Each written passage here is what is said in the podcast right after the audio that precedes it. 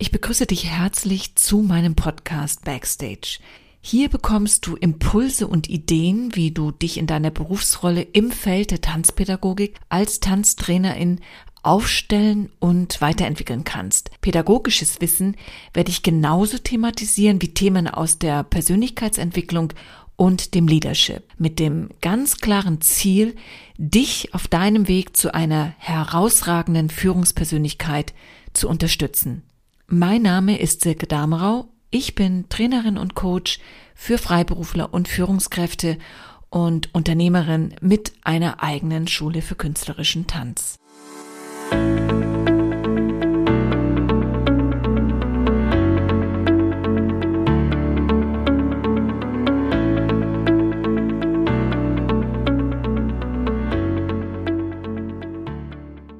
Wenn du deine Selbstständigkeit als Tanzpädagoge bzw. Tanzpädagogin planst oder vielleicht auch schon umgesetzt hast, ja, dann arbeitest du möglicherweise erst einmal alleine.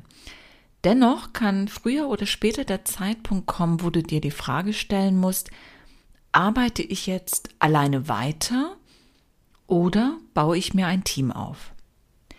Hast du dich dann entschieden, ein Team aufzubauen, gibt es einiges zu beachten, damit es dein, ja, Dream Team wird. Gehen wir jetzt einmal davon aus, dass du MitarbeiterInnen gefunden hast, die grundsätzlich professionell ausgebildet sind, die über tänzerische und pädagogische Kenntnisse verfügen und einen oder vielleicht sogar auch mehrere Tanzstile wirklich gut beherrschen. Und ich meine es auch so, wie ich sage, wirklich gut beherrschen. Hast du nämlich diese Kenntnisse nicht, kannst du keinen Unterricht aufbauen. Können quasi deine Schülerinnen nicht profitieren und definitiv langfristig nichts lernen.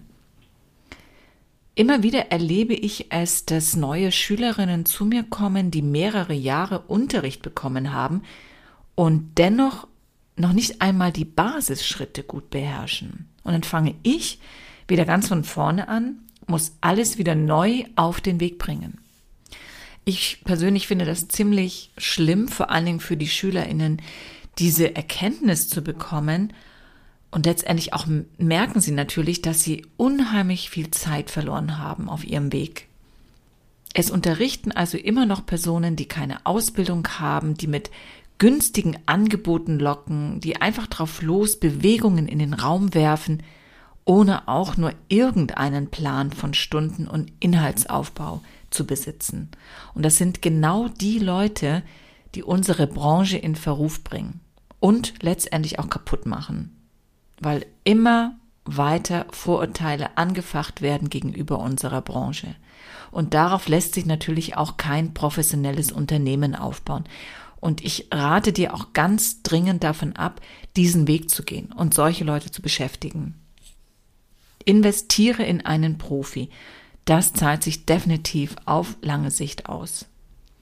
Und hast du jetzt einen Profi an der Hand und entwickelt ihr euch als Team, ja, dann passiert dies vor allem durch eine gute und offene Kommunikation. Es gibt verschiedene Modelle, die dir da eine Unterstützung sein können.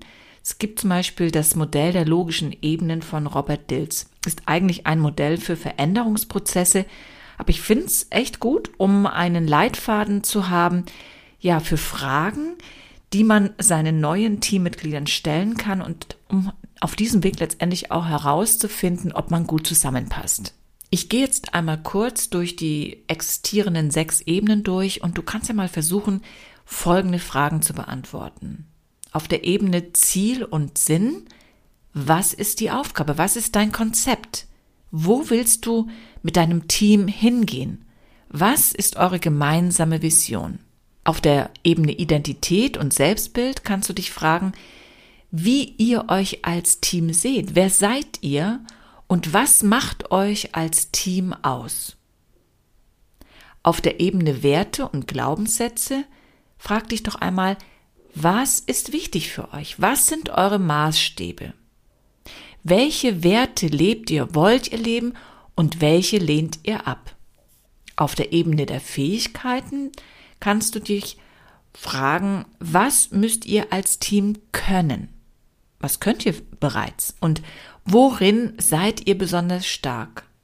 Und vor allen Dingen auch, auf welcher Ebene hat wer die größte Kompetenz? Und woran erkennen andere, was ihr macht und wie ihr es vor allem macht? Auf der Ebene des Verhaltens frag dich, wie geht ihr miteinander um? Welche konkrete Handlung kann jeder im Team dazu beisteuern und was ist vor allen Dingen auch jeder bereit zu leisten? Und was muss jedes einzelne Teammitglied tun, um die vereinbarten Ziele, Prozesse, wie auch immer, zu fördern? Und dann gibt's noch die Ebene der Umwelt. Ja, welche Atmosphäre wollt ihr schaffen? Wer arbeitet wann und wo mit wem zusammen? Als Leitung einer Schule solltest du als erstes diese Fragen beantworten können und logischerweise dann natürlich auch deine Trainer, deine Lehrkräfte. Intensive Gespräche im Team, und da ist es wirklich egal, ob es ein großes oder ein kleines Team ist, die lohnen sich. Vor allem auch deshalb, weil es eben nicht nur eine einzige Wahrheit gibt.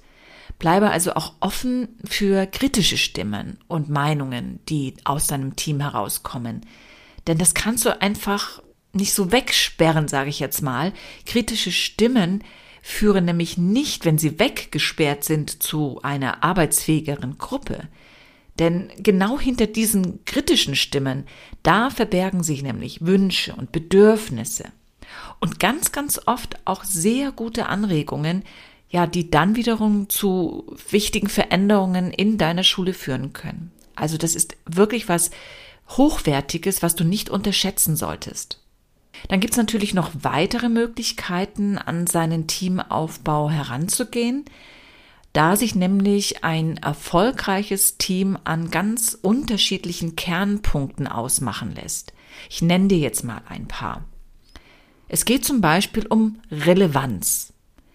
Teammitglieder müssen erkennen, dass das, was sie tun, wirklich wichtig ist oder um die Selbstständigkeit.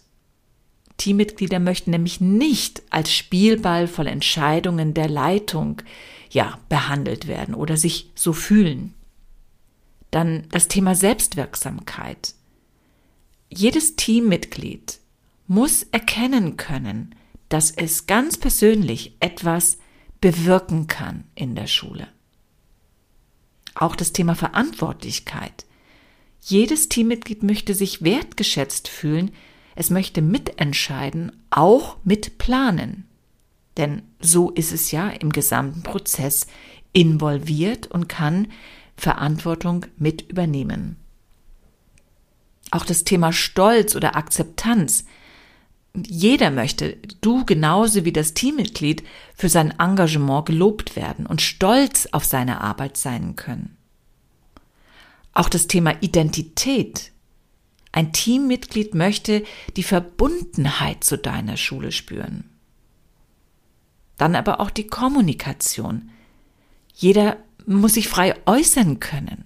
Nichts ist schlimmer, als wenn man nicht alles sagen kann, was einem auf dem Herzen liegt und dass dann alles so hinter dem Rücken abläuft. Das ist eigentlich das Schlimmste, was passieren kann. Auch das Thema Informationsaustausch. Ich kann dir wirklich empfehlen, sei transparent, mach deine Entscheidungen wirklich offen und klar, leg sie auf den Tisch, weil dann können deine Teammitglieder auch verstehen, um was es dir geht in bestimmten Aspekten, warum du eine bestimmte Entscheidung oder so getroffen hast. Ein weiteres Thema kann Macht und Stellung sein.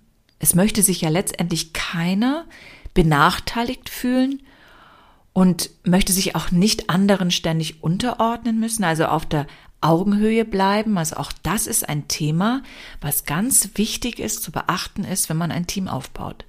Und natürlich auch das Thema Mobbing. Verschließe deine Augen nicht davor, falls du mit mehreren Teammitgliedern arbeitest, ja, dass so etwas passieren kann. Sei da wirklich recht sensibel mit diesen ganzen Punkten. Und früher oder später wirst du tatsächlich damit konfrontiert werden. Und dabei ist es egal, in welcher Form du Mitarbeiter hast. Es gibt unheimlich viele Fragen zu beantworten, Gedanken und Einstellungen zu hinterfragen. Und zwar als erstes bei dir. Und das ist natürlich auch von Vorteil, denn wenn du eine Meinung zu all diesen Punkten hast, wenn du genau weißt, was du willst oder eben nicht, kannst du das deinem Team vermitteln und zwar von Anfang an. Und durch eine derart offene Kommunikationskultur kann natürlich dann auch Schritt für Schritt eine positive, unterstützende, ja und vor allen Dingen auch vertrauensvolle Atmosphäre in der Zusammenarbeit entstehen. Ich glaube auch, dass es dir dabei hilft, nochmal eine weitere Überlegung gut für dich zu erfassen, nämlich die Art und Weise, mit welcher Struktur du dein Team führen möchtest. Möchtest du ganz oben stehen und alleinige Entscheider, alleinige Entscheiderin sein? Oder gibst du Kompetenzen und auch Entscheidungsfelder an Teammitglieder ab? Also zum Beispiel in einer Tanzsparte gibst du Verantwortung ab, wenn eben jemand dann alleine für die Unterrichtsentwicklung, die Talentförderung und so weiter verantwortlich ist. Es ist ja so, dass die SchülerInnen den Bezug zum Lehrer ja ganz stark haben. Sie bauen eine Verbindung auf, eine Beziehung, Vertrauen und wollen in der Regel ja auch von diesem Lehrer dann angeleitet und in der tänzerischen Entwicklung weitergebracht werden. Und wenn du ganz neu in dieses Thema Teamentwicklung startest, tausch dich einfach mal mit Kollegen aus. Ich bin mir sicher, da wirst du viele Erfahrungsberichte bekommen. Und wenn du schon ein bestehendes Team hast und eine neue Trainerin oder ein neuer Trainer soll hinzukommen, dann mach es genau dieser Person leicht in das Team hineinzufinden. Das ist nämlich kein Selbstläufer. Und ich möchte dir auch hierfür nochmal ein paar Gedanken mit auf den Weg geben. Neue Teammitglieder sind meistens nicht so produktiv wie ein bestehendes Mitglied. Sie müssen sich erst einmal an die ganzen Abläufe gewöhnen, sich einfinden, orientieren. Ja, und eigentlich müssen sie ja auch erstmal Vertrauen fassen und das entwickeln. Auch bei den bestehenden Teammitgliedern, da können Ängste entstehen. Ja, wird vielleicht plötzlich an der eigenen Kompetenz gezweifelt? Kommt da jemand, der viel, viel besser ist? Also es kann wirklich eine Phase der Unruhe auf das Team zukommen in diesem Fall. Aber es ist eine wichtige Phase, durch die alle hindurch müssen. Es kann ja auch passieren, zum Beispiel, dass das neue Teammitglied abgelehnt wird oder idealisiert als Gegenteil. Also hier in dieser Phase müssen sich alle erst einmal wieder neu definieren, neu behaupten und die eigene Rolle letztendlich wieder ein bisschen schärfen. Es ist wie so ein innerer Wettbewerb. Deswegen sofortige Kooperation oder miteinander kreativ zu sein, ist eher schwierig und auch eher unwahrscheinlich. Und das bedeutet, dass die Gruppe als Ganzes auch teilweise nicht ganz so produktiv oder auch kooperativ ist. Und erst wenn diese Phase durchlaufen ist, das ist sozusagen die Phase der Findung, dann kann sich Produktivität und Kreativität einstellen. Und unterschätze diese Phase vom Zeitablauf nicht, denn das kann bis zu einem Jahr oder sogar länger dauern, bis sich das Team in dieser Form gefunden hat.